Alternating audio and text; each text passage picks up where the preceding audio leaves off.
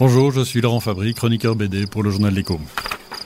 Ce que nous sommes de ZEP, c'est donc un ouvrage un peu euh, futuriste où tous les habitants euh, disposent d'un cerveau euh, virtuel connecté, à travers lequel ils peuvent vivre des expériences, ils peuvent retrouver des personnages disparus, ils peuvent apprendre des choses, etc. Donc il y a énormément de choses qui se passent via ce monde connecté, mais évidemment, le revers de la médaille, c'est que lorsqu'on est déconnecté, on n'a plus ni mémoire, ni souvenir, ni expérience, ni contacts sociaux, ni contacts humains.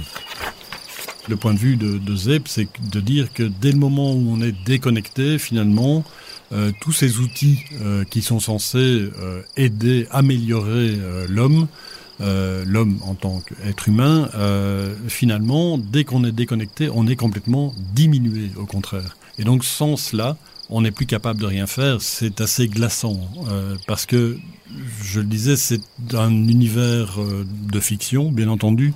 Euh, c'est un univers d'anticipation, mais on constate qu'on est vraiment tout près, tout près de cette anticipation ça lui permet surtout de, poser euh, énormément de questions sur le bien fondé finalement de cette hyperconnectivité.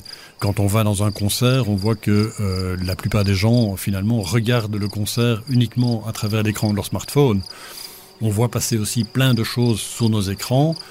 Donc il y a, une espèce d'ambiguïté, de confusion qui se fait de plus en plus entre ce que l'on a réellement vécu et de ce que l'on a vu simplement et de ce que l'on a partagé. Vraiment, c'est la question fondamentale que Zeb se pose.